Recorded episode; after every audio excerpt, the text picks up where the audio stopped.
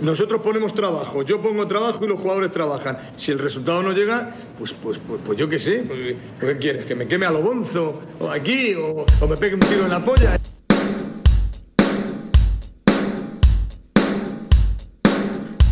Hola a todos, ¿qué tal? Bienvenidos a Un Tiro en la Olla, bienvenidos a vuestro podcast rojiblanco. Hoy jueves, nuevo especial, nueva entrevista con un protagonista de la Unión Deportiva Almería. Ya sabréis quién es, una persona carismática que estuvo aquí bastantes años y que nos va a dar muchos juegos seguro.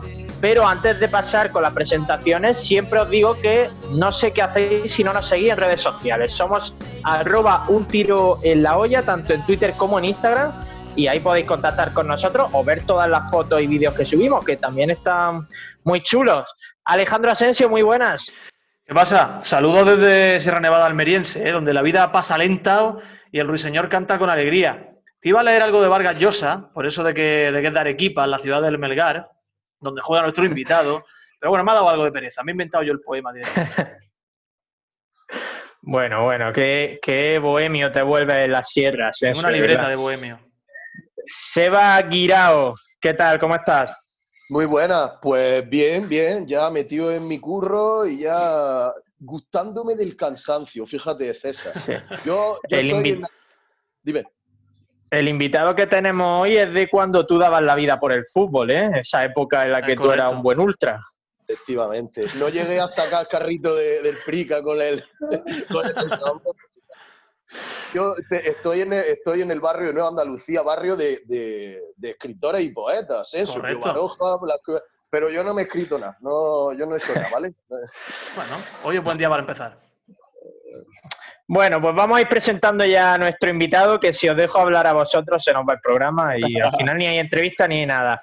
Él eh, nació en Buenos Aires, en Argentina, en el 84, tiene 35 años. Como ha dicho Asensio, actualmente juega en la Liga Peruana, en el Melgar. Estuvo seis temporadas en la Unión Deportiva Almería, aunque solo cinco como jugador de la primera plantilla, una estuvo cedido. Y es Hernán Darío Pellerano. Muy buena, Pellerano, ¿qué tal? Hola César, Seba, Ale, ¿cómo están? Buenas tardes allá.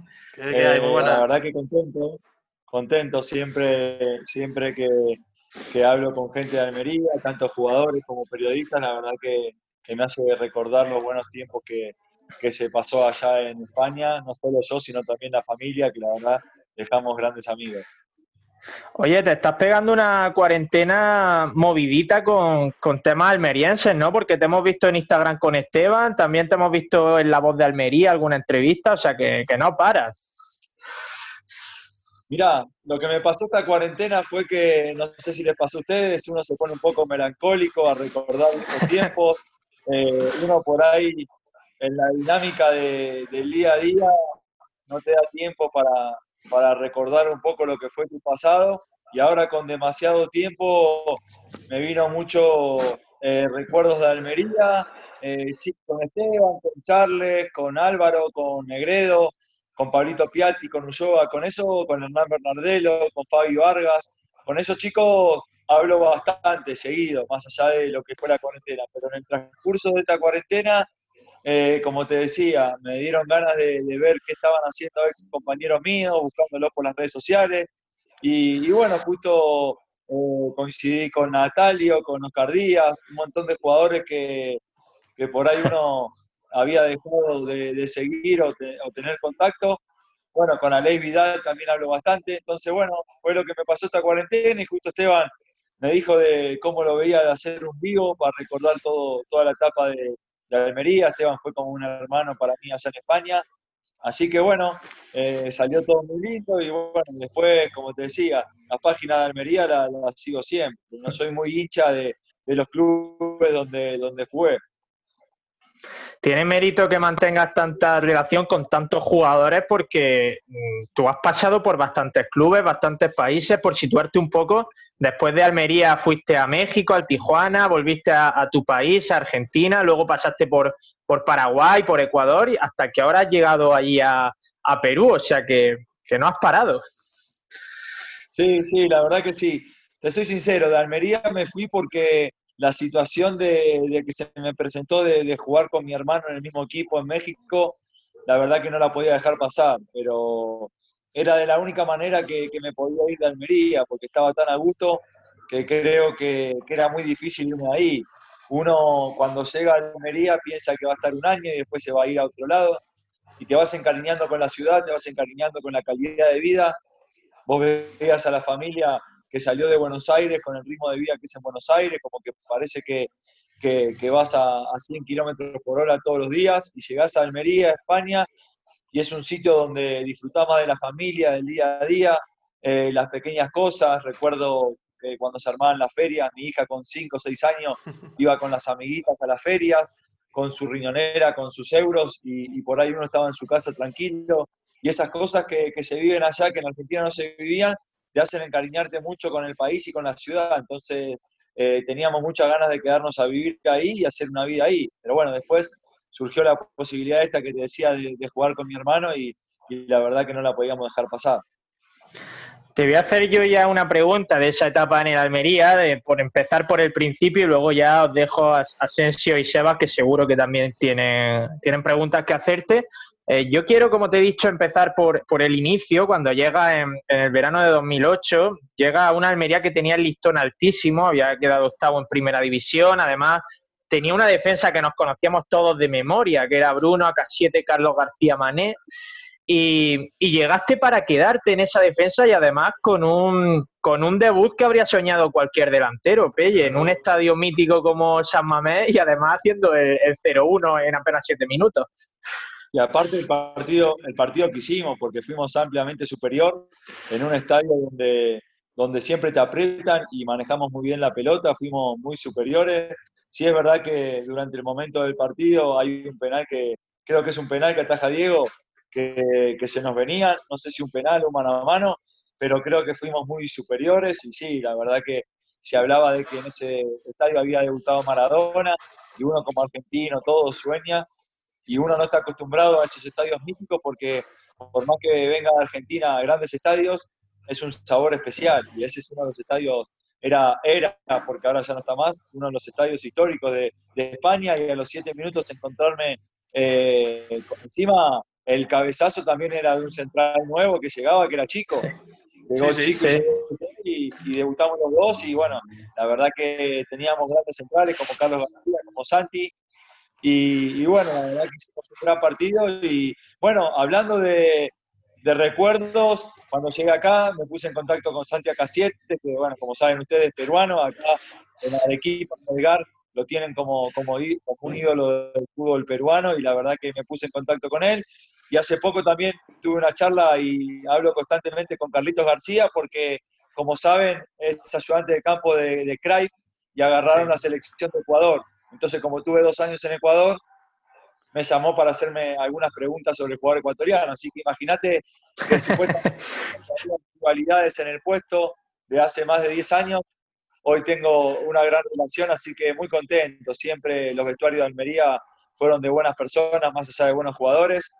El, otro día, recordando de vuelta el vivo con Esteban, se metió en el vivo Brunito Saltor y bueno, haciéndonos una pregunta. Así que nada, la verdad que grandes, tuve la suerte de tener grandes compañeros. Bueno, yo sí, eh, no sé si has terminado, César.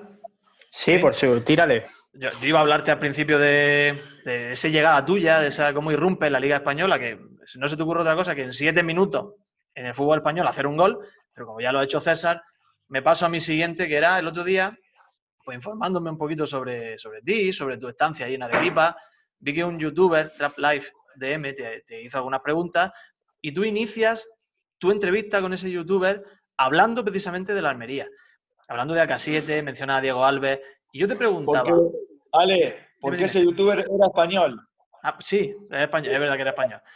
Eh, yo te quería preguntar, ¿es esa unión, o crees que esa unión que había en el vestuario, que nos da la sensación a nosotros desde fuera, fundamental para ese rendimiento que tuvisteis?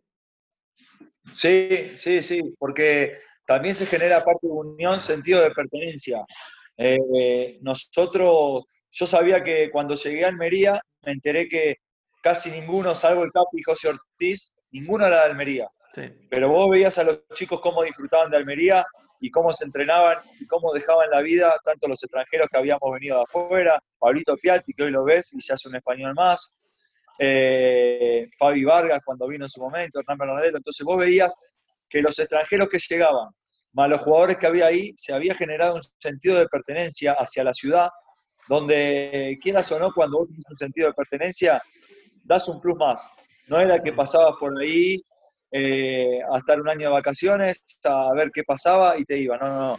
Nosotros nos hicimos muy amigos de las familias de cada jugador, eh, estábamos todo el tiempo juntos, entonces ese vínculo que generás después se, traslada a, la cancha, ¿no? Porque vos tenías un compañero como Esteban que por ahí era suplente, fue suplente de, de Diego Alves durante mucho tiempo, y veías el compromiso que tenía, un Sori que también era suplente, hablando de Sori, también habló con Sori, con Corona, es que me olvido, de, hablo con tantos que me olvido de, los chicos que hablo. Vos veías que había un sentido de pertenencia, que cuando llegabas, si no te incluías, quedabas muy expuesto. Y la verdad que eso fue lo que, lo que se nos generó eh, durante todo el transcurso de, Almería. Mirá, yo te voy a contar una, una infidencia que pasó.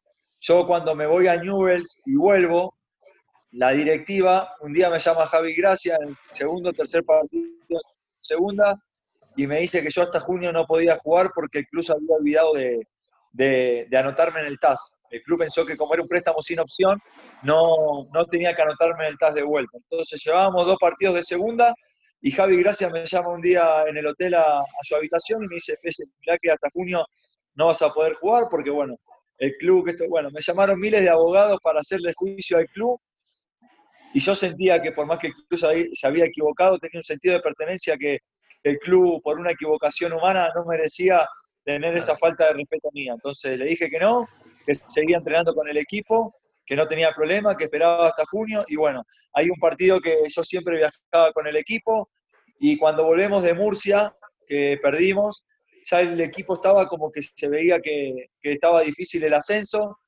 Javi, gracias, hacemos una charla, hablamos todos y la verdad lo que me sorprendió fue lo que opinaron los jugadores que no estaban jugando en ese momento, del grupo, de Javi Gracia y de la institución.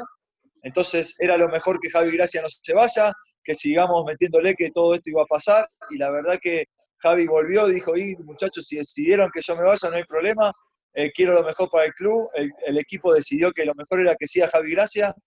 Y después fíjate en lo que terminó, ¿no?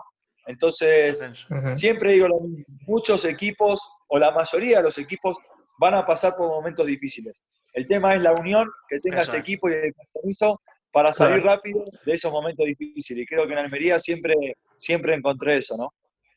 Sí, eh, tuviste que esperar hasta, hasta el mercado de, invierno que te volvieron a, escribir y a partir de ahí fuiste, fuiste indiscutible con, Javi Gracia. Eh, Sebas, eh, ¿alguna pregunta para nuestro invitado? Yo tenía una curiosidad, ha, dicho, ha, nombrado el tema de, la, de ser extranjero y jugar en España y demás, y, toda la unión que se puede hacer a pesar de ser eh, bueno argentino en este caso, porque ha nombrado a Piatti, etcétera.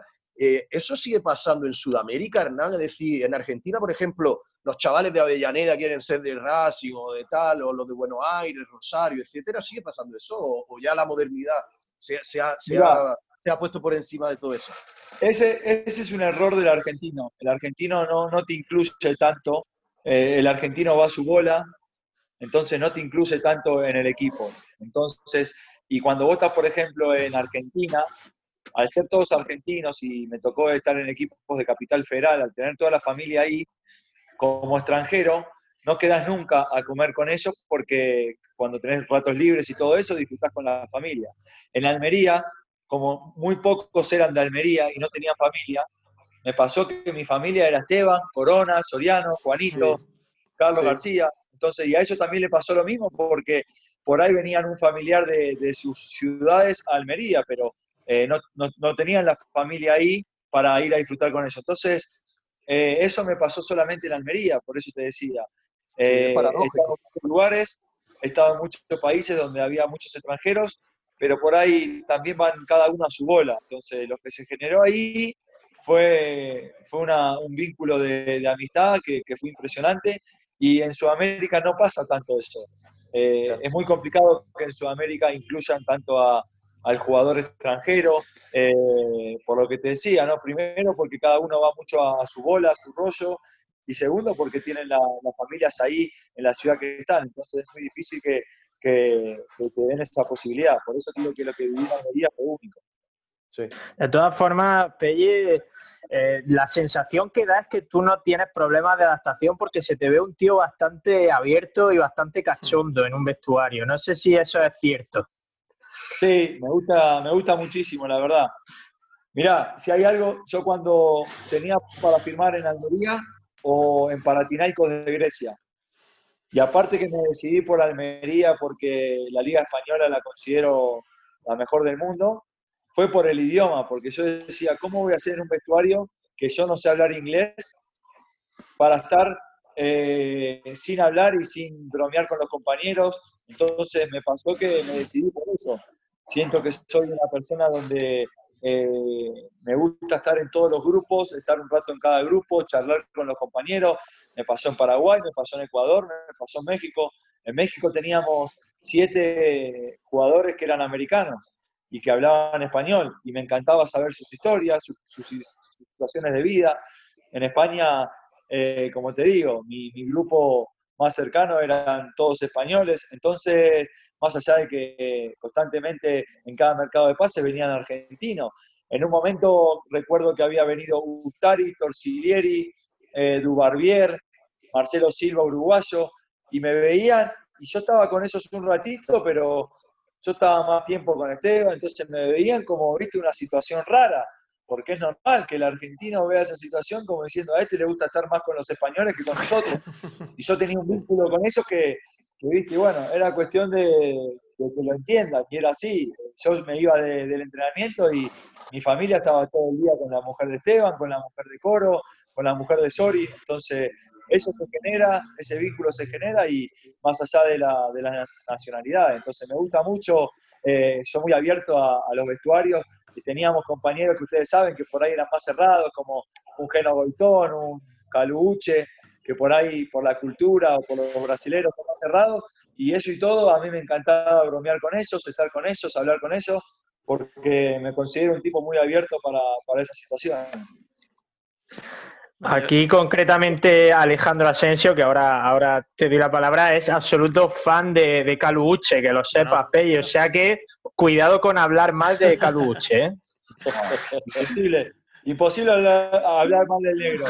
Cuando entrenábamos era una cosa impresionante. Cuando entrenábamos, hacíamos la pretemporada en, en Alicante, no recuerdo en el club que estábamos, en San Pedro el Pinatar, ¿no era, ¿no era eso? Sí, sí, Pinatar de Arenas, había unas piedras a dos o tres metros y estábamos yendo a entrenar, estábamos frío y el negro se subía ahí y daba una vuelta carnero en el aire, él solo, como él solo. Tenía cosa, el negro que era, pero aparte muy buena gente, la verdad, Calú, un fenómeno. Como te decía, por ahí no era tan abierto como éramos nosotros porque era su forma de ser, pero eso no significa que, sea mala persona, Entonces, cuando entrabas a él y, bromeabas con él, era, era un buen tipo. Hemos de confesar, hemos de confesar, Hernán, que toda, toda información que nos des de Caluche es de un valor tremendo para este podcast, que es un podcast caluchista. Pero, pero pará, Ale, para que, hablando de que te decía que estaba recordando viejos amigos y quería buscar, intenté buscarlo a Caluche en Instagram, no encontré nada, pero no encontré el hermano Ike Sí, sí, sí. Que ahí quería llegar yo. Hemos intentado hablar con Carlos Uche para hacer una entrevista, además, en inglés, a ser posible, y no, hay forma de contactar con Carlos Uche. Y yo quería, bueno, ya son muchos los detalles de, de, de Uche que recibimos cada vez que tenemos una entrevista, pero quería mencionarte algo que yo me recuerdo especialmente de ti. Ya, una vez en esa temporada 2012-2013, cuando empezaste a jugar en aquel partido quizá que dejó tocado a, a Javi Gracia, especialmente, que fue la derrota en Córdoba 4-1. Yo recuerdo un gol tuyo que me parece espectacular, que un remate que yo no sé si tú estás, lo recuerdas especialmente, que es el único gol que hiciste esa temporada en ese 4-1 en Córdoba. De cabeza. Exactamente, es un, es un gol de cabeza que hago que lamentablemente no sirvió para mucho porque creo que fue el empate o el 2 a 1 que meto, pero después se me va el partido. Fue 4-1 perdimos, creo. Mm, sí, sí, 4-1 me, quedó, me quedó el sabor amargo. Me acuerdo de ese estadio del Córdoba repleto, lleno de gente, Eh, un día espectacular, todo soleado. Creo que el delantero de Córdoba era Cisco, ¿puede ser? Pues ese dato Puede no ser, sí. ahora, pero sí. Yo recuerdo que una, apertura, una apertura banda derecha de Berza, un centro de Corona y un remate tuyo en el área chica absolutamente espectacular. Eh, Era Chisco, sí, el delantero. Era Chisco. Chisco y Renela.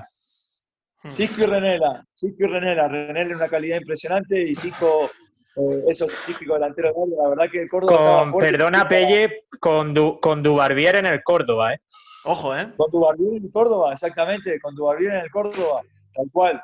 Y, y es más, y después creo que Gunino se va para nosotros y después Gunino se va al Córdoba por préstamo. Gunino, es verdad, verdad. Sí. Exactamente, sí. Recuerdo, recuerdo ese día, fue un gran partido donde perdimos y son situaciones que, que, viste, cada vez que perdés un partido, lo lindo de todo esto que me hizo sentir que la Liga de España, la segunda, es muy larga, muy larga. Entonces, Sí. ahora está pasando en Almería, antes de esta pandemia, que tuvo siete partidos sin ganar, pero que había arrancado bien, siempre te da la posibilidad de, de- de- de agarrar un buen envión y, y estar ahí arriba. Y, y después lo peor que nos pasó, que fue que, bueno, el Elche ya había ascendido de largo y estábamos disputando el segundo puesto con Villarreal y vamos a jugar a la cancha de Villarreal, uno de los últimos partidos, creo, y viajó toda la familia, había venido gente, de familia mía de Argentina, y viajaron todos en la familia con el autobús al estadio a Villarreal y creo que perdimos 1 a 0 con gol de, de Jonathan, creo, Sí. del Villarreal. Y medio que ahí de vuelta nos sentimos eh, frustrados de vuelta ante la situación y bueno, después creo que hicimos una liguilla para, para el ascenso impresionante, ¿no? Pero- Es que luego os paseasteis prácticamente. Es verdad que Las Palmas lo puso más complicado, pero contra el Girona os paseasteis. O sea, el equipo después de recibir, después, perdón, después de recibir ese mazazo en Villarreal con 3.000 almerienses en la grada y tal, luego actuasteis como si nada, Pero- ¿eh? Sí, sí, sí. Pero César, es lo que, lo que te comentaba antes, son situaciones difíciles que, que te muestra cómo está el grupo. Eh, si el grupo está mal, si uno tira para un lado y el otro tira para otro, en esas situaciones va a pasar que no vas a conseguir el objetivo. En este Sí. caso, tuvimos situaciones muy difíciles y te das cuenta lo que, lo que fue el equipo. Entonces, creo que esa fase final eh, salimos uno a uno, creo que en Las Palmas, que Sí. firmó la ley, y después acá íbamos ganando 1 a 0 y sobre la hora nos mete Crisantus cuando no nos habían ni llegado. La delantera era Crisantus y Tievi. Sí, es verdad. Y, Sí, bueno, y, Vitolo. Y Vitolo por afuera, exactamente. No, no, por eso te digo que. Y bueno, y después creo que con Girona sí fuimos ampliamente eh, superiores. siempre se suele decir, Eh, se suele decir que, en la- que en el playoff de ascenso el Almería se paseó, pero la realidad es esa de que el empate en Las Palmas no era suficiente y que al final se sufrió con Las Palmas en casa, ¿eh? Se sufrió, yo se poca- sufrió, estábamos- Pocas Estábamos veces he pasado, pocas veces he pasado más miedo. Decía que cuando veía a Tievi o a, o a Crisanto o a Vitolo Sí, eh, sí, sí. encarar, encarar el, eh, el campo de la Almería, porque es que un gol suyo nos echaba, echaba, y tenían claro. un peligro. El Almería marcó en el aparte de una 118. ¿eh? velocidad, Crisantus era más potente, pero Tievi eh, una velocidad impresionante y Vitolo una velocidad con conducción de pelota también impresionante. Vitolo a mí me hacía acordar mucho a Leis. Cuando también la agarraba Leis por afuera para nosotros, hacía, hacía desastres. Así que eran muy parecidos en ese sentido. Y bueno, pero te decía, por suerte se consiguió, Hmm. porque el año en segunda es bastante complicado, es muy largo. Y bueno, la verdad que volver de vuelta a, a conseguir el ascenso y, y- y estar paseando por toda la ciudad con el descapotable fue algo único. ¿no? Sebas, tírale alguna. En ese descapotable que ya ponía gracias a afición, ya no ponía campeones, ¿eh? Es que la- Sí, no porque- Sí, sí, sí. Yo tengo los, sí, Eh, tengo los de. de Eh, este- César, eh, ¿cuán- ¿cuántos minutos llevamos de programa? Llevamos 24 minutos. Vale, pues en 20 minutos ya hemos nombrado a Calu, Uche, Dubarbier y Berza. O sea Ya que hemos yo cumplido. ya me, ya me puedo ir ya. me puedo ir a merendar.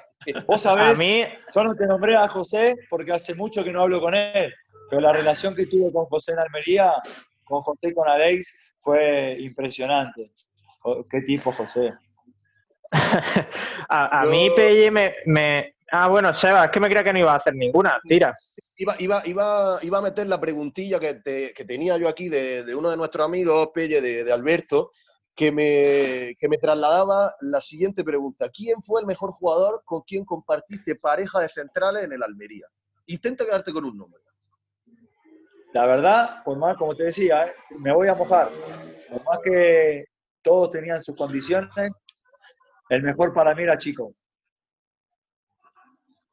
Impresionante. Una, una potencia, eh, una fuerza, eh, una, una, velocidad. La verdad que estaba joven en ese momento y la verdad que impresionante. Después, tú soy sincero, compartí con, con Torsi, compartí con Trujillo, compartí con Carlos García, con Santiago. La calidad de Santiago K7 era una cosa impresionante, pero el más completo de todos esos para mí fue Chico. Yo creo que aquí todos coincidimos, coincidimos en esa visión. A mí me gustaría, Pelle, entrar un poco en los cotilleos, en las curiosidades, y es que eh, aquí en Almería se habla mucho de que la temporada 2008-2009, tu primera temporada aquí, que se empezó francamente bien, como hemos dicho, eh, fue muy extraña la salida de Arconada y se habla un poquito de cama del equipo. Me gustaría cotillear qué pasó ahí realmente, porque es verdad que luego el equipo acabó haciendo un temporadón, había muy buena plantilla.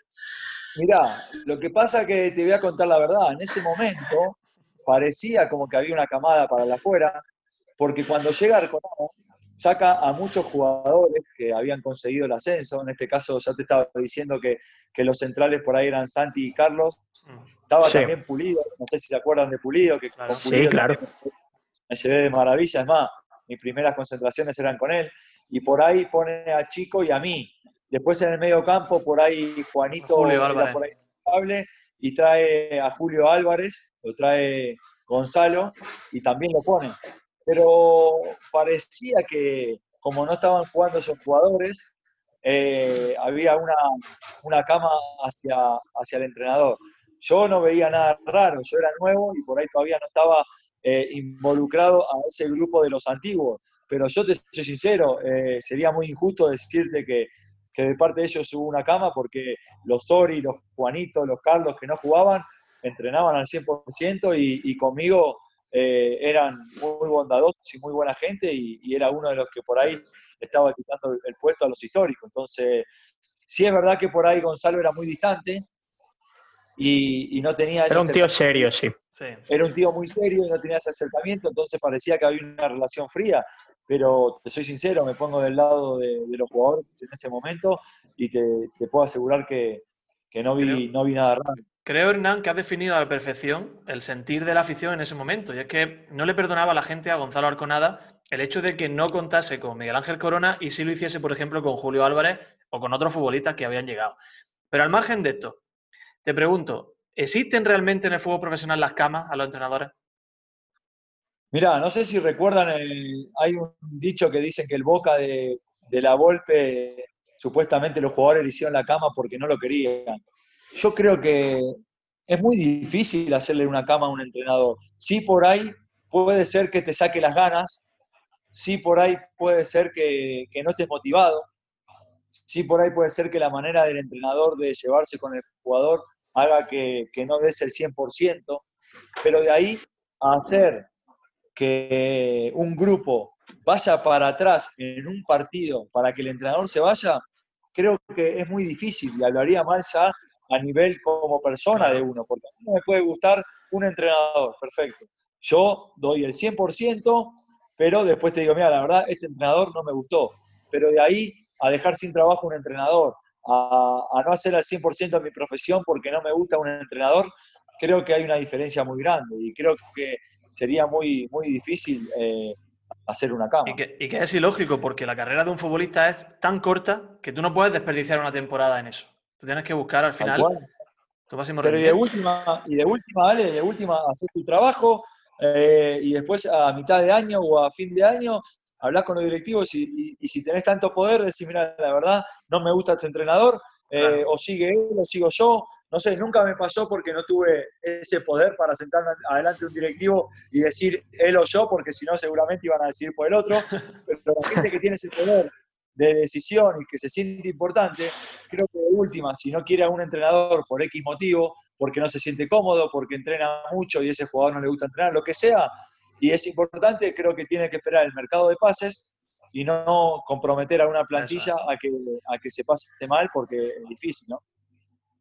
A mí me viene muy bien que hayamos sacado el tema de entrenadores, Pelle, porque tuviste mucho aquí en el Almería, tuviste entrenadores muy buenos, de hecho hemos hablado de Javi Gracia hace poco, pero a mí me, me, gustaría centrarme en dos por más curiosidad que otra cosa. Uno de ellos es Hugo Sánchez.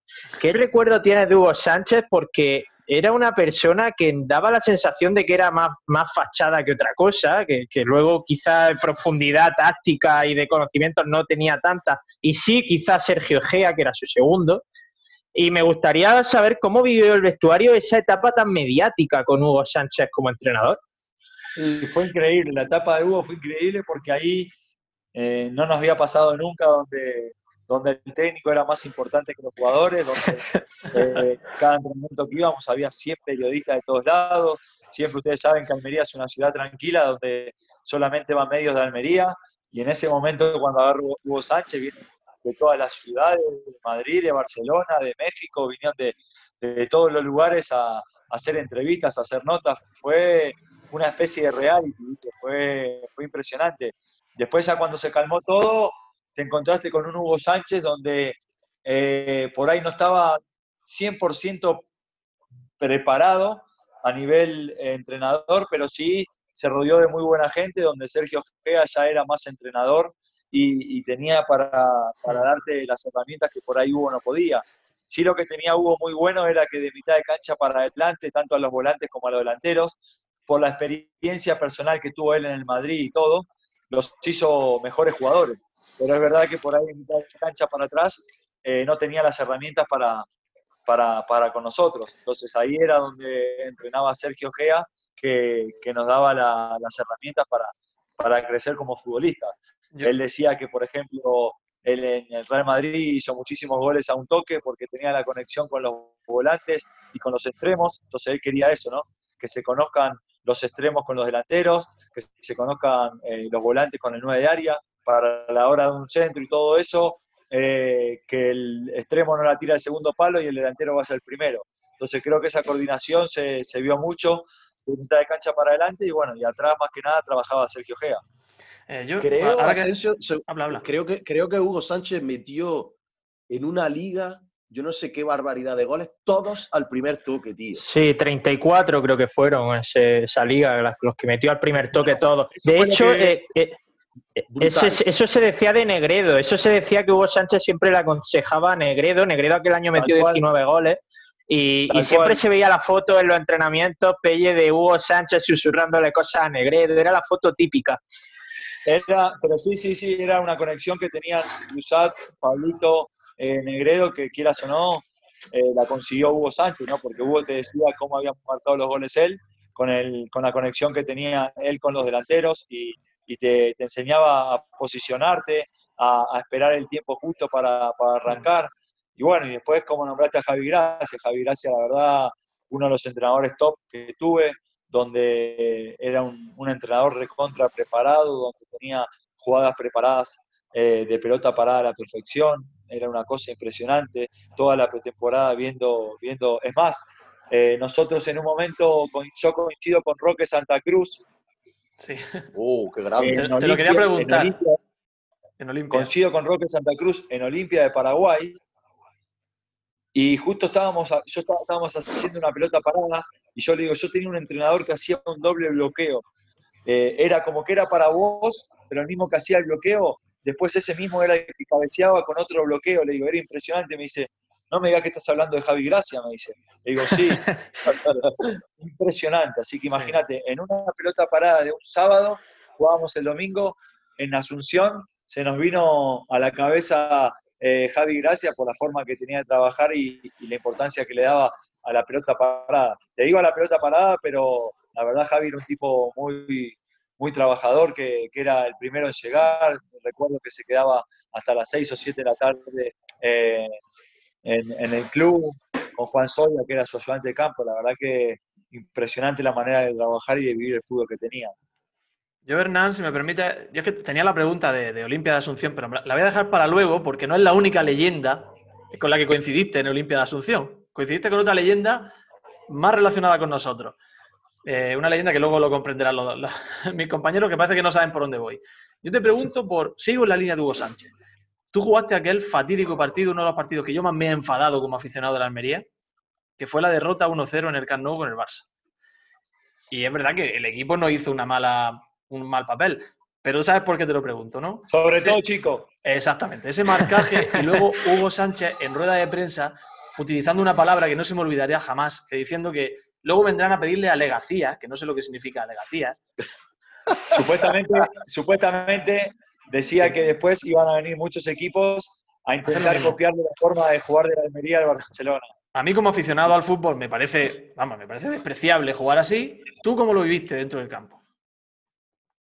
Mirá, yo te soy sincero, a mí lo que más me gustó de, de España, que no se vivió, yo nunca lo viví en, en Argentina, era que por más equipo grande que te toque enfrente, siempre se priorizaba ser uno mismo y no destruir al rival. En Argentina se usaba mucho que si venía River o Boca, te ponían la cancha mal, eh, hacías un trabajo sucio para que el rival no proponga su idea.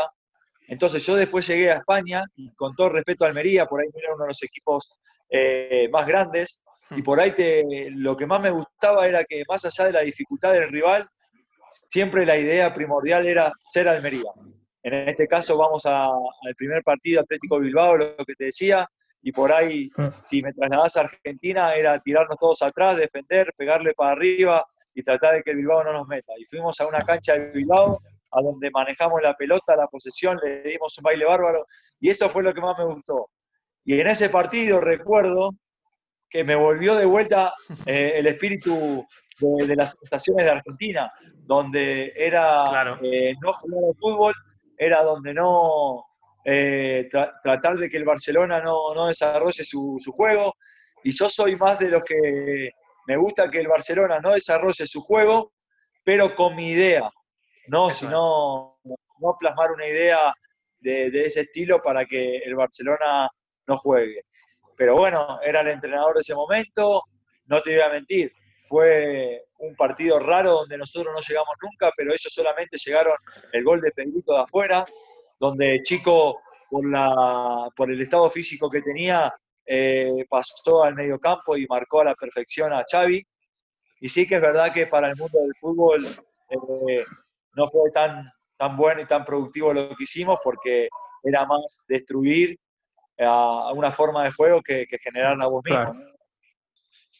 Yo, antes de, de pasarle el testigo a Sebas, por si quieres ir haciendo alguna otra pregunta, antes de pasar con las- la siguiente parte del programa, eh, te quiero acabar con los entrenadores, porque se va Hugo Sánchez, que estábamos diciendo, Pelle, que, que quizá en lo del rigor táctico no le daba la importancia que debiera, y de pronto llega un, un Juan Malillo que, que, que quizá es todo lo opuesto a Hugo Sánchez, o sea, un, un virtuoso de, de lo táctico en el, en el mundo del fútbol. y- hablar siempre, siempre hablo con Juan Marillo casi todos los días y ayer fue otra charla que tuve con él.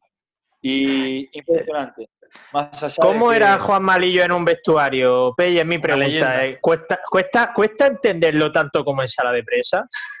Mirá, te soy sincero. Eh, es un tipo que maneja el vestuario a la perfección, que, que tiene el poder de hacerle sentir al titular que no se la crea y al suplente que no es suplente, sino que son momentos del fútbol, pero le da una importancia al que no está jugando que lleva a los 24 jugadores a su nivel máximo. ¿Por qué? Porque muchas veces pasa que hay técnicos que, que hacen mucha diferencia entre el titular y el suplente, y el titular, al sentirse tan titular, quieras o no, se relaja, y el suplente, al sentirse tan suplente, no encuentra esa motivación para pelear el puesto al titular. En este caso, saquemos los conceptos futbolísticos que después vamos a hablar y es una maravilla. Tenía un poder de, de cómo llevar el vestuario que fue impresionante. Y la verdad que en ese sentido es único. Hablando con él me dice, tuve la suerte de tener, él me dice, tuve la suerte siempre de tener grandes grupos como el de Almería. Le digo, muchas veces no es suerte, es el que lo genera. Desde el primer momento que él llegó a Almería, donde era una charla individual de 40, 50 minutos con cada uno, pensando que era su sueño, eh, que era lo que le motivaba, que esto, que el otro. Y todo lo que te, él, todo lo que te decía él pasaba después en la semana, pasaba en los partidos.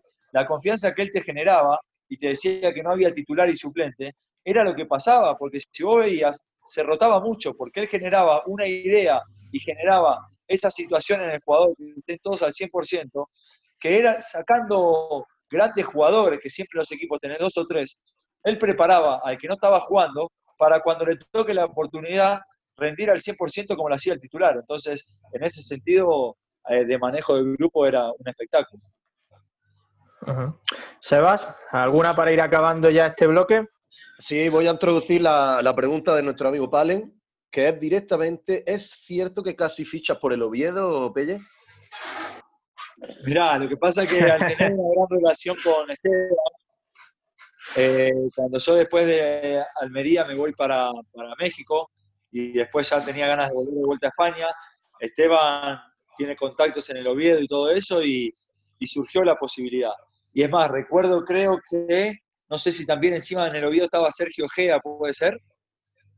Sí, creo que sí, era Sergio Gea.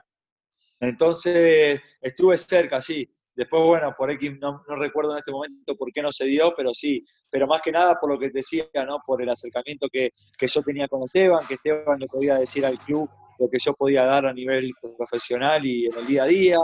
Eh, entonces, creo que fue más un acercamiento por ese lado que, que, que no se pudo dar al final.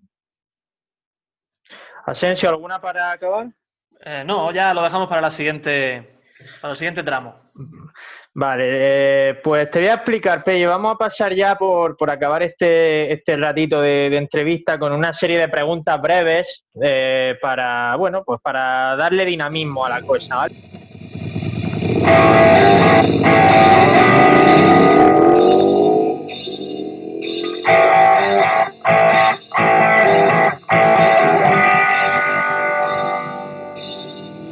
Entonces, si, si quieres, empiezo yo y, y, vamos rotando, ¿vale? Hago yo la primera, Sensio, Sebas y, y, vamos rotando. Mi primera pregunta es: ¿mejor jugador con el que hayas coincidido en Almería? Álvaro Negredo. Voy que ojalá vuelva, ¿eh? Que ojalá vuelva y sé que está cerca. Bueno, Uf, ahí, vaya dato, ¿eh? Madre, espera, espera, espera, espera, espera. No podemos seguir. Vamos. Álvaro, Álvaro Negredo Pelle eh, es, es, mi primer ídolo del fútbol y me acaba de, de dar una noticia que me, me, puede, me puede hacer Ojo, eh. estar sin dormir una semana. Mira, te soy sincero. Eh, el otro día en el Instagram, cuando veo que se está despidiendo del club donde está, que todos los compañeros siempre lo despiden con el respeto que él se gana, porque la verdad que nunca vi una persona tan humilde, con lo que generaba eh, muchas veces uno cuando, lo que hablábamos antes, ¿no? cuando vos sentís que tenés poder adentro de la cancha porque haces goles, porque sos figura y todo eso, él después afuera de la cancha parecía que era eh, un jugador de, del filial, parecía que nunca en su vida había metido un gol, una humildad increíble y una persona impresionante, así que siempre se ganó el respeto de todos los lugares donde estuvo, y cuando se despide, le pongo, es hora de que regreses a Almería, hermano, ¿eh? Y me pone una respuesta que no te la voy a decir, pero que deja las puertas abiertas, así que puede ser. Uf. Cuidado, me acabas de alegrar la semana, Pelle, muchas gracias. pero después sabés que, sabés que después puede pasar en el, en el transcurso de las negociaciones algunas cosas donde por ahí no se da. Pero no, pero sí, bueno, Pelle, nosotros, nosotros ahora tenemos todo el dinero del mundo, o sea, que todo lo que Álvaro quiera se lo damos, o sea, por eso no hay problema. Por eso te digo, mira, tienen el dinero para pagar a Álvaro, Álvaro creo que no necesita tanto dinero ya, y, y lo más importante es que Álvaro esté feliz en Almería. Entonces, cuando uno es feliz en Almería o en la ciudad donde le toque, eh, siempre, porque por más que haya, le haya ido muy bien en todos los lugares donde estuvo, Almería genera ese, ese, ese sentimiento donde creo que él sería lindo que vuelva y pueda ascender al equipo, ¿no? Ojalá, ojalá. Bueno, Asensio, tu pregunta. Venga, pues ¿con qué te quedas? ¿Con la permanencia en primera o con el ascenso a primera? Oh. a nivel emotivo. Es tan difícil la permanencia era tan difícil la permanencia que se iguala con el ascenso, pero la sensación del ascenso, de, ver a la gente eh, faltando tres minutos alrededor de la cancha en la pista de atletismo y después toda la vuelta a la ciudad en, el autobús descapotable, creo que esa imagen solamente se genera con el ascenso, así que me quedo con el ascenso. Lo imaginaba, me imaginaba la respuesta. Yo voy a hacer una pregunta más picantona. La pregunta va a ser más larga, pero la respuesta tiene que ser sí o no, Pelle. La tengo okay. En, en, 2000, en 2014, Del Nido, el que era presidente del Sevilla, fue condenado, fue condenado a siete años de prisión por malversar dinero del Ayuntamiento de Marbella. Tanto Esteban como Alfonso García, del que cito textualmente, ojo, con la de ladrones que hay en este país, me resulta increíble que Del Nido vaya a la cárcel. Firmaron ambos a favor de su indulto. Tú, Hernán Pellerano, como persona, ¿harías lo mismo con alguien a, que, a quien tú consideres tu amigo? No. ok. Difícil pregunta. ¿eh? De verdad, soy muy... Eh, siempre digo lo mismo, ¿eh? Déjame, perdonadme, no me dejes de decir sí o no porque es una no, claro, lo que quieras. Y siempre digo lo mismo. Te estoy, diciendo no en este momento porque nunca me pasó, ¿eh? Viste que siempre, mira, a mí me secuestraron en Argentina, yo soy el tipo más miedoso del mundo. Yo llegaba a mi casa de la disco y si veía a una persona cerca de mi casa, por ahí me quedaba dando vuelta media hora para no llegar y entrar porque tenía miedo a que me pase algo. Decía, cuando me roben o cuando me pase algo, qué mala voy a pasar. Y me secuestraron y me tuvieron una hora dando vueltas, dos ladrones, arriba del auto y te juro que tenía una tranquilidad como que si me habían robado 100 veces en mi vida. Entonces, en ese momento dije, no digas lo que va a pasar o no digas qué vas a hacer cuando no te pasó, porque después en el momento que te pase, tu cuerpo y tu cabeza puede tomar otra decisión. Entonces, yo siempre, a mí me gustaría siempre saber por qué la persona actuó mal, por qué robó. Eh, siempre me gustaría que vayan por el camino correcto, pero me encantaría saber por qué llegó a esa situación. Entonces, después, interiorizándome un poco más, por ahí le doy una segunda oportunidad o por ahí no. Pero me gustaría esa situación. Por ejemplo, yo veo ahora, eh, no sé si pasa en España o en Almería, veo gente que está en la calle y veo gente que la crucifica a esa gente que está en la calle. Y por ahí uno no sabe por qué esa gente está en la calle. Por ahí tiene a sus hijos que están sin comer y dicen, eh, arriesgo a que me agarre eh, el virus del coronavirus, pero no puedo ver a mis hijos que estén llorando por comida. Una, te estoy dando una manera de... Entonces, me gusta siempre por, eh, saber por qué actuó de esa manera. Eso se llama empatía, Pellerano. Está dando una clase, una lección magistrada mucho, ¿eh? Totalmente. Me gusta siempre. Ahora, sí, sí, por ejemplo, no tengo, no tengo esta, esta situación con los que violan. Ahí sí que soy hombre, Claro, ahí hay caso, hay caso, hay caso. Bueno, vamos a dar otra. Pero, pero sí, por ejemplo, Juan Malillo nos decía una gran verdad, que era mucha gente hace locuras en la vida porque tiene miedo. Entonces, por ahí vos ves a una persona que, quiso ir a robar con 18 años porque quería eh, tener para comer y llevó un arma y por ahí le pasó una situación de miedo y disparó por miedo. No lo justifico, ¿eh? pero no sé si me explico lo que estoy diciendo. Sí, sí, sí. Cada uno tiene sus circunstancias, está claro, y al final entenderlo es difícil. Entonces, me encantaría siempre saber por qué a esa persona eh, los llevó a cometer ese delito o esa hmm. situación. Me encantaría saber por qué. Sí está la avaricia, que la avaricia también es una cosa que, que tampoco entra a mí. Si tenés 10 millones de dólares, querés seguir robando para tener 20 millones de dólares. Creo que esta enfermedad nos está demostrando que no hace falta tanta plata para ser feliz, sino lo justo y necesario y que ayudar a la gente que por ahí más lo necesita. Entonces, eh, soy de, los que pienso así y siempre me gusta darle una posibilidad a esos que se equivocaron en la vida y saber por qué se equivocaron, ¿no? Seguimos. Eh, un estadio español que te haya marcado especialmente. El Camp Nou. A nivel belleza, a nivel belleza, el Bernabéu. pero lo que sentí en el Camp Nou, oh, y lo que me hicieron sentir esos hijos de puta. Más ¿Sí de una vez, además. Sigue, sigue, venga, vamos. Eh, Mirá, Sori, Sori describió los partidos con el, eh, con el Real Madrid y con el Barcelona, lo describió a la perfección. Con ninguno de los dos teníamos muchas posibilidades de ganar. Pero el Real Madrid, ibas- llegabas al vestuario y te quedabas esa, esa sensación de que decías, si metíamos esa, si esa que nos tapó Casillas era gol. Pero nunca pasaba. ¿Por qué? Porque lamentablemente la jerarquía del Real Madrid muchas veces a la Me jerarquía de, de la Almería juega una buena pasada. Pero Mm. el, el Barcelona no te daba ni esa posibilidad de decir, si metíamos esa. ¿Por qué? Sí, Porque el- tanto el control que tenía el Barcelona contra los demás equipos, te estoy hablando de la época del Barcelona de Guardiola, ¿eh? Hmm. era una posesión constante, una presión tras pérdida tan importante que no te daba la posibilidad ni, ni, de, ni de sentir ese, ese sentimiento, ¿no? eh, voy yo, te lanzo una pregunta. ¿Sebastián Dugarbier o Mané?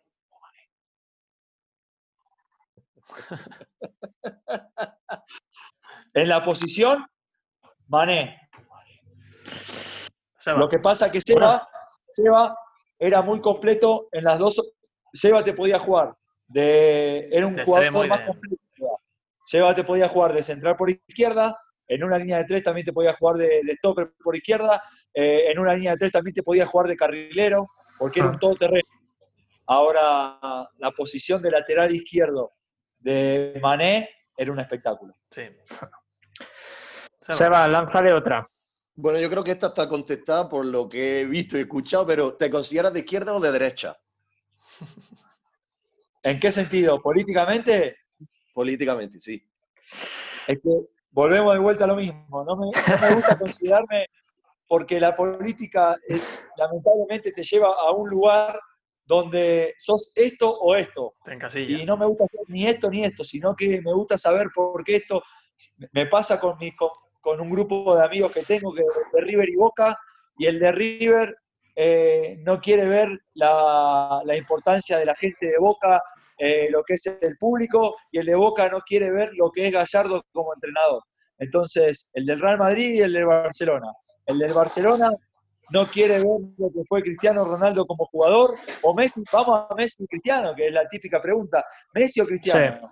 Es que es muy difícil, me encanta, yo te digo, no como argentino, sino que a mí me encanta lo que es Messi, pero por eso no puedo decidir entre uno de los dos, porque eh, Cristiano Ronaldo llegó a un poder de superación que no fue un don que tuvo a nivel eh, como Messi, pero que estuvo eh, en el mejor lugar del mundo y ser uno de los mejores durante mucho tiempo a nivel superación, que eso también es una situación a destacar. Entonces, Messi o Ronaldo, Messi o Maradona, izquierda o derecha, eh, River o Boca, se me pone en una situación muy difícil que como no soy hincha, yo no soy hincha de ninguno de los clubes y no soy políticamente ni de izquierda ni de derecha, me gusta saber por qué cada situación y tratar de, de encontrar una situación. No sé si me explico, Seba. Sí, ¿eh? sí, sí, sí. Sí. Sí, claro. Sí, sí, además antes ya te ha, ya ha descrito tu forma de pensar, o sea que realmente eh, Una buena Escuchás a los reflexión. A entender a la perfección. Escuchás a la izquierda hablar de derecha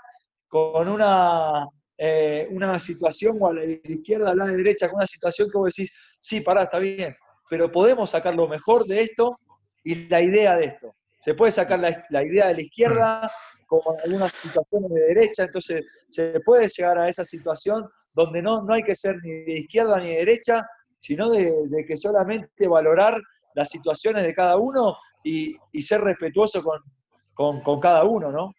Mm. Ah, te- tenía aquí una que, que has dejado entrever que, que te- también te pongo en un compromiso para no encasillarte, pero yo te iba a preguntar como argentino eh, si Messi o Maradona, claro. Es que volvemos, es que la etapa de, mira, yo hoy estaba viendo, hay un programa argentino que ahora salió en Netflix, dos capítulos, que era eh, fútbol de primera. Y yo ahora lo estoy viendo de vuelta, que fue una época antes a la mía, y estoy viendo la cantidad de patadas que se pegaban esos jugadores, y vos decís, y, Sí. y no se cobraba, y no se cobraba nada, no sé si en el fútbol español era igual, la verdad. Sí, sí. Y Sí, hoy- bueno. Hombre, De eh, hecho, eh, a Maradona le dio una goicochea que todavía se lo puso recuerda. fino, sí, sí, lo puso fino. De, de hecho, de hecho, corto, porque hoy justo he visto anunciado el, eh, el informe Robinson que va a salir de Maradona en el Sevilla. Pero es que Maradona Bueno. ya, ya, no, ya no se peleaba con los futbolistas solamente, se peleaba con toda la gente que estaba en la banda. O sea, el policía que Todo estaba ser allí, vivo. era- Siento que yo hoy siento que y bailando, ¡yu, qué bárbaro! Tal cual se va, tal cual. Y yo hoy siento que el fútbol, que me encanta que sea así porque es más vistoso, se llevó a cuidar más a esos tipos de jugadores, lamentablemente para nosotros. Porque nosotros le pegábamos una patada a Messi, era amarilla casi roja, y la siguiente quedabas en una situación donde, entonces, el que hoy Messi, por ahí es Messi, y me generaría la duda si en, el- si en otros momentos por ahí iba a poder conseguir lo que consiguió ahora, porque cambió totalmente el fútbol. Entonces, volvemos de vuelta a lo mismo, muy difícil saber esa situación. Entonces, Maradona en su momento fue el mejor del mundo y hoy Messi hace cosas Todos impresionantes, son, ¿no? todos son hipótesis. Pues yo te voy a poner en otro, en otro brete. Es verdad Eso que es lo peor, que son hipótesis y ante las hipótesis no sabes qué, qué- qué decidir, ¿no? te pregunto, es verdad que he leído algo sobre ti, alguna, alguna entrevista que te han hecho en algún medio argentino. ¿Roberto Ayala o Daniel Pasarela? Roberto Ayala. En ese sentido, eh, sí, Roberto Ayala, porque eh, a Pasarela no lo vi mucho y uno miró muchas cosas de Roberto Ayala y la verdad que para mi gusto fue el que más me marcó mi puesto y después tuve la suerte de encontrarlo, de enfrentarlo en una Almería, eh, una Almería Zaragoza, puede ser, en segunda división, Sí. y fue impresionante.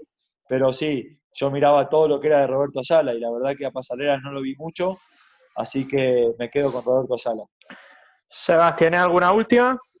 Buah, Pues eh, si quieres, Asensio, le haces tú la mítica del programa y yo te quiero hacer una última que es Javi Gracia o Francisco. Me quedo con Javi Gracia, pero déjame destacar que a Francisco en ese primer año, la verdad que se lo veía que iba a ser un entrenador espectacular, pero lamentablemente solo agarré recién por ahí Claro. con poca experiencia, pero impresionante la, la manera de, de llevar el equipo, de pasar tan rápido de ser jugador a ser entrenador y llevar muy bien un vestuario, y la verdad que tiene unas condiciones bárbaras. Yo a Javi Gracias ya lo agarré más, eh, más avanzado, más formado, eh, y la verdad que en ese sentido me quedo con Javi, pero no, no quiero dejar de, de- de pasar eh, el buen ambiente que había con, con Francisco, el cuerpo técnico que tenía, que la verdad que era, era impresionante, y la verdad que la capacidad de entrenamiento que tenían también eran muy buenas. Bueno, eh, termino, culmino César con esto. Sí, culmina llegando como, al- como quieras. a la parte final ya. Pero es que te tengo, te tengo te tengo que preguntar algo, Hernán. Y es que en Olimpia de Asunción coincidiste con una leyenda rojiblanca, una leyenda que no llegó a ponerse la camiseta del equipo, que es el portero Diego Barreto. ¿Qué nos puedes decir de eso? Increíble, increíble, porque cuando, es más, te cuento algo más, yo cuando voy a Newell's a préstamo, voy a Newell a préstamo por una deuda que tenía el club con Newell por Diego Barreto. No sé si recuerdan que Diego Barreto era jugador de, la- de Newell y no sí. llegó a jugar, entonces de ahí creo que lo iba a fichar a Almería, entonces imagínate lo que fue, y después llego a, llego a Olimpia y lo encuentro a Diego Barreto y concentro con él. Entonces fue todas estas situaciones que hablamos que, que fueron impresionantes, pero, pero sí, la verdad que un gran tipo, una gran persona, así muy parecido, muy parecido a Esteban, eh, 100% profesional, entrenando a morir, por más que no le toque jugar, era de esos que tiraban para adelante, así que me hizo acordar mucho a- al gran gatito Esteban. Bueno, Y ya la última. Sí. Ah, pues- ah, bueno, perdón, Asensio, perdón. No, no, no. Yo iba a decirle también coincidió con otro, otro argentino que tuvimos hace poco aquí, en este caso en otro lugar, fue en Vélez, que es con Roberto Antonio Nani. El pistolero Nani, impresionante. Eh, cuando yo ficho para Almería, él ya se había ido hacía poco y fue uno de los que me dijo que, que le dé para adelante, porque cuando yo arranco en Vélez, él salió del club también igual que yo, pero ya tenía su experiencia en Vélez y fue uno de los que me guió en el, eh, en el fútbol. Entonces, después cuando a mí me contrata, eh, me quería Almería, yo le pregunté a él en la etapa que estuvo con el Toti Ríos, que también compartí con el Toti Ríos en Vélez. Sí, sí, verdad. El, el Toti Ríos también estuvo ahí en Almería. No, nada, me dio. No- nos, dijo, nos dijo Nani Pelle que, porque con Nani pudimos hablar hace dos semanas también, como contigo, y nos dijo que el Toti Río es cómplice de la ruptura de su matrimonio aquí en Almería, que pasaba tanto tiempo, pasaba Sí, tanto la- tiempo con él que la la mujer se enfadó. Le gustaba el guateque ¿Se la- a Toti Ríos, ¿no? ¿Te? Sí, No, sí, no, sí, no. sí. no- No, pero no se la calzó. ¿A eso es lo que ha Ah, preguntado? no, no, no, no. Ah, yo No. creía que había No, preguntado no, no, eso. no. Roberto, No, no, pero- Roberto, Roberto se casa, Roberto se Sí. casa Sí, y a sí, la sí, semana sí. se separa. Y Sí, se lo lleva al Toti a vivir a la casa con la mujer ya separada. Y los tres conviviendo ahí en Almería. Sí, sí, sí. Y, y yo le decía, pero Robert, y, y con Toti, y no, me decía, Toti todo el día de acá para allá, nos íbamos a cenar acá, acá, acá, y mi mujer ahí, ya haciendo, estábamos haciendo los papeles ya de, de la separación, pero Toti conviviendo con nosotros. Impresionante. Sí, y yo sí, después sí, sí. Lo, tuve, lo tuve de compañero al Toti en otra etapa de Vélez, y también me la, me la contó, igual, igual, impresionante. Pero, pero no, no rompió tu matrimonio al menos el Toti, ¿no? El tuyo se quedó a salvo. No, no, el mío, Bueno. está, el mío está todo, Entonces, y es mejor, por, por Bueno. la salud del matrimonio, es mejor mantener al Toti al margen, ¿no? Pero pará, pero pará, igual, claro, el Totti tampoco se lió con la mujer de Roberto, ¿eh? No, no, no. No, no, no. Pero pasaba tanto tiempo con Roberto que, que al final Eh. la mujer se hartó. Exacto, eso sí, pero viste, parecía como que, No, no, no. digo, no. no, no, no, No, No, No, no no. dijo eso, no lo dijo eso. Imagínate, no. Con la exclusiva de Negredo ya era bastante. No demos más exclusivas, Pelle. Eh, la última pregunta que se la hacemos a todos nuestros invitados. Me tienes que decir tu bar favorito de Almería. Ah, correcto. Mi bar favorito de Almería. No me ¿Recuerda quedo con el bar. No me quedo con el bar, me quedo con el 501 de Agua Dulce. Ah, amigo, ah, amigo, donde le gustaba al Toti menear la cadera. Es que si me quedo con un bar, sería muy injusto de todos los barcitos que había ahí adentro, porque pasaba por Sí. todos lados. Es que es la pregunta del programa porque todos los protagonistas han dicho uno, han dicho un bar. Esperábamos que tú dijeras lo mismo, pero bueno, como no lo has dicho, no te vamos a influir. Perdón, No, pero, pero siento que, que si digo uno, le estaría faltando el respeto a los demás porque me la pasaba en el 501 a la tardecita tomando algo siempre con Esteban, Sí. cuando teníamos libre, siempre profesionales, pero la verdad que nos paseábamos mucho por ahí. Lo dije en una entrevista antes, lo bueno que tenía Almería y la gente de Almería y los aficionados de Almería, que más allá de que pierdas, ganes o empate, cuando te veían por la calle, te veían con un respeto impresionante, entonces eso te daba la posibilidad de tener la libertad de estar por la calle con los nenes. Sí. Me pasó en Rosario, en Argentina, donde perdía un partido y por ahí salía al supermercado con los nenes y me puteaban y sin saber lo que sufrían los nenes, porque uno está acostumbrado a que lo puteen, pero los nenes y la familia pasan por una situación desagradable. Claro. Aquí es raro, me es raro que nadie diga nada. Exactamente. Me muchas, muchas veces. el cariño. No, Almería habla, habla. Además, además, Pelle, es que sería hipócrita, porque en mi caso, por ejemplo, yo tampoco salgo del 501, o sea, yo vivo ahí prácticamente. Entonces, si te veo y te regaño por estar ahí, pues imagínate. Me encantaría O sea, saber, me encantaría o sea, no saber cómo está el 501, che, porque la última vez que fui, la última vez que fui, fui de vacaciones, pero Sí. fui directamente para, creo que fui a Granada cuando el equipo se salva del descenso, Sí. me fui de vacaciones y me fui para allá y le caí al vestuario al equipo. Saltas tenía- al césped tú, ¿verdad? Después, saltas tú después al césped y te vienes con la afición, porque yo estaba ahí en la grada y es verdad, recuerdo verte. Sí, sí, sí. Exactamente. Yo Te subiste al carro. Llego al vestuario y Jorge Díaz y Esteban me arrastran para ir a festejarlo con la afición al córner, lejano. Sí, sí.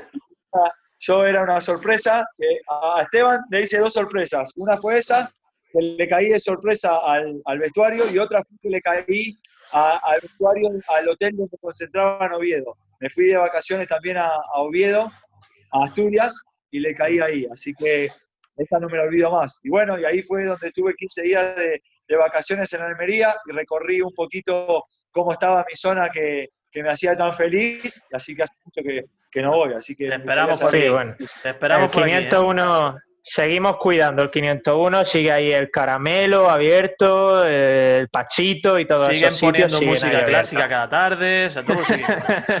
Vivaldi, Vivaldi. ¿Cómo se extraña, no? Ahora con la cuarentena, todo eso, che, ¿eh?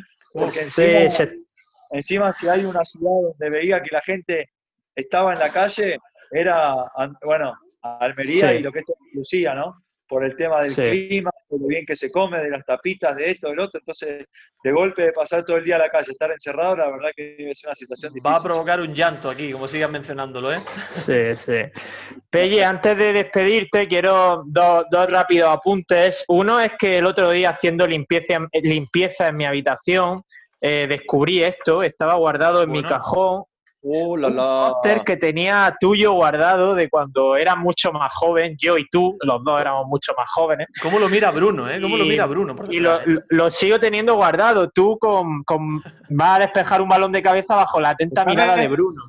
Déjalo ahí, César. Déjalo ahí que le voy a sacar una foto y se la voy a mandar a Bruno. te, la podemos, te la podemos enviar. Perfecto. También te la puedo enviar por WhatsApp yo, no te preocupes. Te la mando por WhatsApp ahora, Pelle.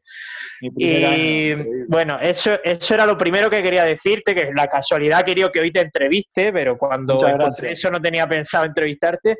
Y luego solemos cerrar este programa con una canción que, cuyo cantante a ti te va a sonar bastante. No sé si, si sabes que además de futbolista, Sebastián Dubarbier tiene faceta musical. Lo sé, lo sé, que toca con la guitarra. Sí, y hay una canción que se llama Cervezas Vacías que hemos acuñado como el himno de este programa y es con la que, con la que despedimos. No sé si has escuchado alguno de los hits de Sebastián Dubarbier. La verdad que no, sabía, sabía su rol de, que le gustaba mucho la guitarra porque cuando nos juntábamos eh, solía cantar, pero ahora no, no escuché sus canciones, pero la verdad que canta muy bien Seba. Un grande, un grande. Nuestro, un grande. De, aquí a, de, aquí a nada, de aquí a nada lo tenemos con un Grammy, tío. sí. Pues eh, Seba, Asensio, ¿algo que le queréis decir a Hernán Pellerano antes de despedirlo? agradecerle que haya estado con nosotros y sobre todo recordarle que él lo sabe, que no deja de ser una leyenda de la Almería y que aquí no se le va a olvidar nunca. Y cuando venga por aquí va a ser recibido con mucho cariño. Grande, ha sido, un placer, ha sido un placer absoluto. Yo me quedo, el resumen para mí ha sido que en este mundo, tío, se le puede faltar respeto a lo que sea o a quien sea, menos a los bares. sí, exacto. Eh, Pelle, nada más, simplemente te quiero pedir que le supliques de mi parte a Negredo que venga a Almería a vivir una segunda etapa aquí y oye, si Negredo no pudiera, pues vente a vivirla tú, que sería tu tercera. Y todavía estás en edad de, eh, todavía estás en edad de rendir bien un par de años, ¿eh? O sea que piénsatelo que. Estoy mejor, estoy mejor que a los 20, porque uno cuando es joven piensa en, que su cuidado personal no es tan importante, porque solamente piensa que con los pies eh, ya la tiene clara. Y a, partir de los 28 años mantengo un estado físico que la verdad que que estoy muy bien, pero igual, eh, la verdad que la calidad que hay en el plantel hoy de Almería no es cuestión de tener ganas, sino que no sé si voy a estar al nivel ese. Pero como decía antes, Ale, que voy a ser bien recibido, siempre les digo lo mismo, tanto a ustedes como a toda la afición de Almería o toda Almería, que fueron los mejores años de mi vida a nivel deportivo y a nivel de vida familiar. Y siempre con Esteban hablamos de, de volver de vuelta a España y bueno, estoy haciendo el curso de entrenador y todo y te puedo asegurar que, cualquier situación que pase, eh, que, me dé la posibilidad de volver a Almería, va a ser con un gustazo impresionante porque fui muy feliz. Ojalá, ojalá sea pues, así. Te digo lo que, lo que hemos hablado de, Negredo, aquí te ponemos un cheque en blanco, o sea, por dinero no va a ser, Pelle, no te preocupes. Muchísimas gracias eh, por haber estado con nosotros, se nos ha ido de la hora el programa, al final nos hemos enrollado, espero que nos disculpes y que te lo hayas pasado bien. Es que hablar de Almería combinado con hablar de fútbol podemos hablar todo el día. Así que una espectacular de, grandes recuerdos y la verdad que agradecerles bueno, a ustedes, a Seba, a vos, a Ale. Eh, muchas gracias por, por el cariño de siempre. Qué grande. Pues nos, vamos a despedir ya. Yo, yo soy César Vargas, he estado con Seba Guirao, con Alejandro Asensio, Hernán Pellera no ha sido nuestro invitado. Esto es un tiro en la olla, ya está sonando de fondo Cervezas Vacías de Sebastián Dubarbier con Pepe Mañas y nos despedimos de vosotros. Espero que os haya gustado la entrevista y nos escuchamos el próximo martes. Un abrazo, adiós. Y agradezco los momentos, sé que.